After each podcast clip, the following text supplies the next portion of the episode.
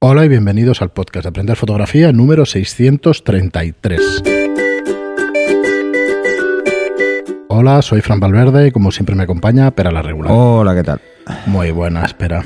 Casi, casi feliz año nuevo.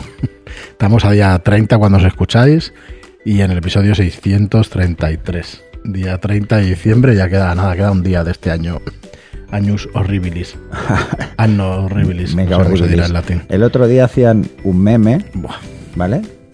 Y decir, a ver, si el año 2020 ha sido malo, pensad que Mad Max está ambientada en el 2021.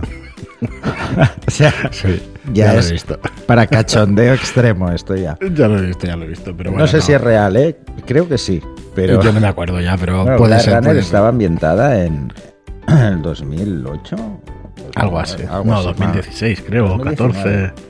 No me acuerdo, no me acuerdo, pero 2016. también, Bueno, también no se acuerdo. cumplió algún año. mal que yo no me acuerdo de Bueno, esto. y Regreso al Futuro también. película de culto y no me acuerdo de las fechas. Así que nada, nada, queda ya un día. A ver si ya a partir de esto de la vacuna, pues vamos, vamos tirando Sí. y vamos saliendo de la, sí, de la situación, porque vaya Y si no, Vaya Apocalipsis Zombie, tú. Ya es lo que nos queda. totalmente.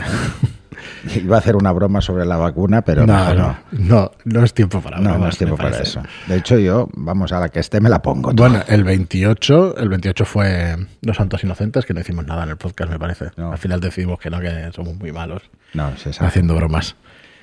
O sea que Yo nada. antes cuando he llegado he pensado, porque hoy es el Día de los Santos Sí. Inocentes, estamos grabando, he pensado, bueno, lo de Fran no será una inocentada que iba a venir. no, no. He venido, he venido. Muy bien, pues Bueno, nada, esperemos espera. que no sea una inocentada lo de mi exmujer. Ahora acabo de caer. Vale, vale, espera. Sí, con lo que mi hijo está. No, hombre. No creo. Yo por si acaso se lo voy a decir. Bueno, pero pues nada, en, eh, como siempre recordaros que tenéis todos nuestros cursos de fotografía, que es la manera más fácil y más rápida, que como mínimo conocemos nosotros para, para aprender fotografía. Podéis encontrarlos en info, eh, perdón, en aprenderfotografía.online, ¿vale? en aprenderfotografía.online y en estudiolightroom.es también. Eh, deciros que tenemos un montón de cursos allí, que es una suscripción mensual, que es libre además, os podéis, no hay permanencia, quiero decir, podéis suscribir, eh, suscribir cuando ya hayáis adquirido todos los conocimientos y que, bueno, realmente hay un contenido espectacular. Y hoy, Pera, vamos con, con, otro, con otra tanda de ejercicios. Vamos a hacer ejercicios básicos de hiperfocal. Sí, vamos a intentar eh, plasmar en ejercicios qué es esto de la hiperfocal y, y cómo podemos trabajar con ella. ¿Vale? Es más, yo recomendaría a todos que hagáis pruebas no solo de hiperfocal, sino de eh, profundidad de campo. ¿Por qué? Porque son conceptos que mm, es mucho mejor tenerlos interiorizados que estar pendientes de una calculadora de hiperfocal. Porque parece eh, un poco absurdo y que vais a estar, bueno, que va a ser un poco ridículo estar ahí pensando en, "Va, voy a calcular mm, qué hiperfocal tengo. Bueno, realmente lo que nos interesa eh, para poder hacer estos ejercicios es tener claros algunos conceptos, ¿vale? Mm, Vamos a empezar por el más básico. ¿m? Cuanto más focal tenga nuestro objetivo, más lejos estará la hiperfocal. Es decir, si tenemos un gran angular, la hiperfocal estará muy cerca, independientemente de la apertura. ¿eh? Si tenemos eh, un tele, pues la hiperfocal estará muy lejos. Que os hagáis una idea, pues con un 300 milímetros, pues la hiperfocal estaría como a un kilómetro. Así que eso hay que tenerlo en cuenta. Por ejemplo, un 300 milímetros haciendo un paisaje, pues sí, podéis tenerlo todo en hiperfocal, pero vamos, solo en un paisaje. Eh, si tenéis algo muy cerca o relativamente cerca, no vais a poder obtener la hiperfocal eh, con un objetivo tipo tele, porque mm, nada. ¿Vale? Luego, am- hay que tener en cuenta también qué es esto de la profundidad de campo, o sea, porque también nos afecta a la hora de entender qué es esto de la hiperfocal. Cuanto mayor es la apertura, menos profundidad de campo hay. Y por lo tanto, más lejos estará la hiperfocal. ¿Vale? Bueno, esto es un juego.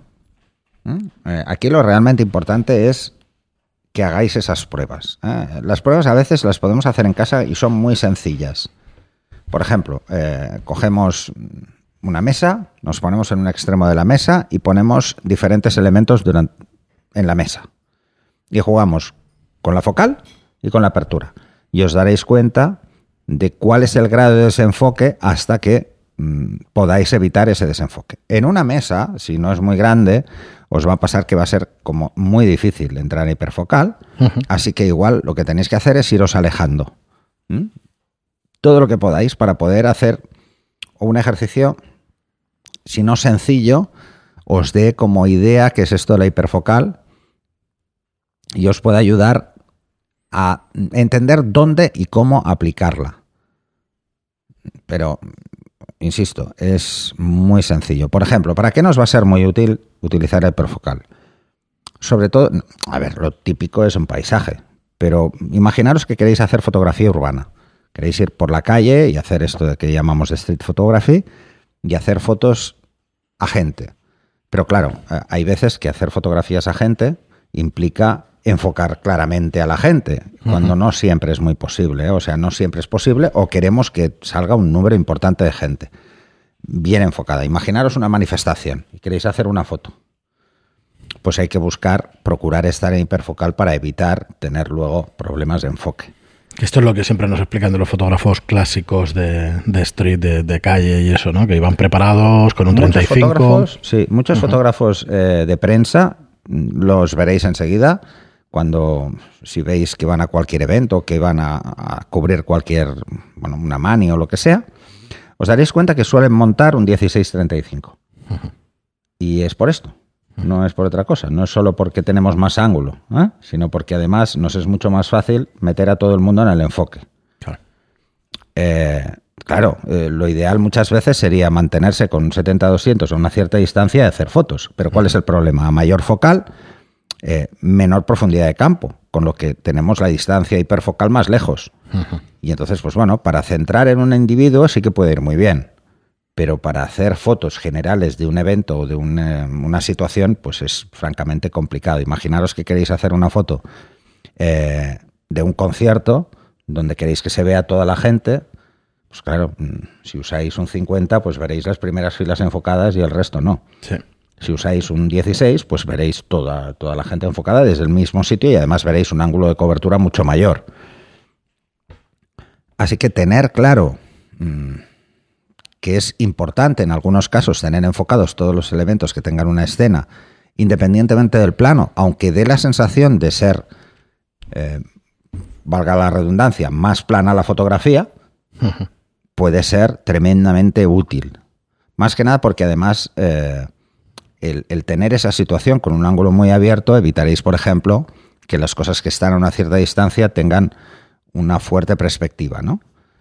Me explico. O sea, la perspectiva afecta sobre todo a la distancia del motivo. Si estoy muy cerca, incremento el efecto de la perspectiva. Si me alejo, decremento ese efecto. Entonces, si cojo mucho ángulo, decremento el efecto, el efecto si me mantengo lejos. Si me acerco, lo multiplico mucho más. Bueno, pues estos juegos que a veces cuesta un poco entenderlos de cómo funciona la focal y cómo funciona la profundidad de campo y la hiperfocal, es bueno practicarlos y practicarlos pues en casa lo podéis practicar perfectamente. O sea, si vosotros, por ejemplo, os gusta muchísimo hacer maquetas y no tenéis la suerte de tener un objetivo tilt shield, un descentrable, donde podéis jugar con esto, pues la solución es intentar ver cómo puedo hacer la foto y que me quede toda la maqueta enfocada. Si yo cojo y me acerco muchísimo al motivo y encima estoy trabajando con una focal larga, pues no, voy a enfocar una parte muy pequeña y vamos a tener un efecto poco agradecido de lo que sería el motivo, porque si lo que pretendo es que una maqueta se vea como una realidad, en mm, si por ejemplo imaginaros que es un coche a escala, eh, un coche mm, me tendría que acercar muchísimo y no vería nada del coche para tener enfocado solo el retrovisor, por ejemplo. Pero en una maqueta no, porque proporcionalmente es muchísimo más pequeña y, es muy fácil que no me pueda acercar tanto. ¿Vale? Entonces, bueno, pues eh, ese juego de intentar buscar en, una maqueta, por ejemplo, una, un parecido más mayor a la realidad, pues requiere tener controlado qué es esto de la profundidad de campo y tener controlado qué es esto de la hiperfocal. Muy bien, Pera, pues eh, yo creo que con esto queda bastante claro lo que podéis hacer para, para entender estos conceptos y además practicarlos. Y bueno, y esperamos vuestras fotos en Telegram, en nuestro canal de Telegram, que ¿cuántas personas hay ya? ¿Mil, dos mil, Dos mil cuarenta y algo, creo, ¿no? Sí, es una barbaridad. Y la verdad es que se mantiene, eh, bueno, se mantiene muy activo. Así que os invitamos a todos a entrar en nuestro canal de Telegram y ahí eh, pues socializar pues con más de 2.200 fotógrafos. Además activos, ¿eh? o sea, están muy activos. Ya miraré para el próximo las estadísticas y, y ya os diré datos, pero sí que es verdad que están muy activos. Muy bien, pues nada más, nos escuchamos el próximo día, el día 1 de, de enero, día 1 de enero, que será viernes, para desearos un muy feliz año nuevo. Muchas gracias por escucharnos, muchas gracias por estar ahí, por vuestras reseñas de 5 estrellas en iTunes y por vuestros me gusta y comentarios en iBox. Gracias por escucharnos y hasta el próximo. programa. Hasta el siguiente.